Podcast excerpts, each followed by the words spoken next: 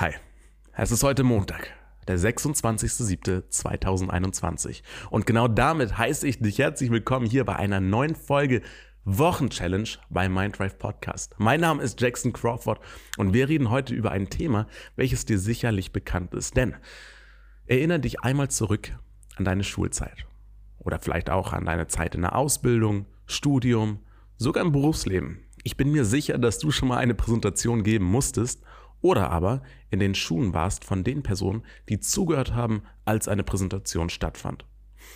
Was passiert meistens danach? Ja, zwei Leute, eine Person hält diese Präsentation und was muss das Publikum meistens machen?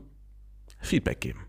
Und dann kennst du vielleicht noch von damals aus der Schulzeit diese Methode, die sogenannte Sandwich-Methode, mit der wir es anscheinend schaffen, ein gutes, positives Feedback zu geben. Die geht ja ungefähr so, wir geben erst einen Punkt wieder, der sehr gut gelaufen ist, dann kritisieren wir den Menschen und dann heben wir nochmal etwas Positives hervor. Ja? Also das negative Feedback ist in der Mitte und ist umrandet von positiven Komplimenten. Und grundsätzlich ist das ja was Schönes, aber es gibt noch einen besseren Weg. Denn es gibt dieses eine Wort und es heißt aber. Und das Problem an diesem Wort aber ist, dass es alles zerstört, was davor gesagt wurde. Wir Menschen, wir funktionieren so, und das ist dir vielleicht auch aufgefallen, dass wir häufig eher das Negative in Erinnerung behalten. Eher das Schlechte an uns selbst kritisieren und behalten.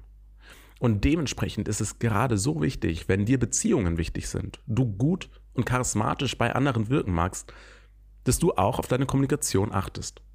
Und dementsprechend ist die heutige Wochen-Challenge, dass du einfach mal Wahrnehmung entwickelst für dieses Wort aber in deinem eigenen Wortschatz. Wann benutzt du das Wort aber? Und wenn du das mit anderen Menschen benutzt, ergibt es Sinn, das weiter zu benutzen. Oder aber, ja, jetzt habe ich aber benutzt, solltest du es austauschen gegen das Wort und. Okay, das ist ganz wichtig, wenn du ein Feedback gibst. Sag nicht, hey, das ist gut gelaufen, aber ich denke, das und das könntest du besser machen. Stattdessen kannst du sagen, hey, ich finde, das hast du richtig gut gemacht und in der Zukunft könntest du zusätzlich noch XY tun. Es klingt wirklich anders und es kommt vor allem anders rüber. Jetzt, wenn du das so hörst, okay, wir sind in einem rationalen Setting. Du hörst mich einfach nur reden und ich schaue hier in diese Kamera und es klingt recht logisch, es klingt recht simpel, es klingt recht wenig. Ja, als hätte es vielleicht auch ein bisschen wenig Impact, ja, also wenig Einfluss. Aber wenn wir selbst in der Position sind, in der wir Feedback bekommen, dann sind wir nicht immer nur rational, sondern emotional.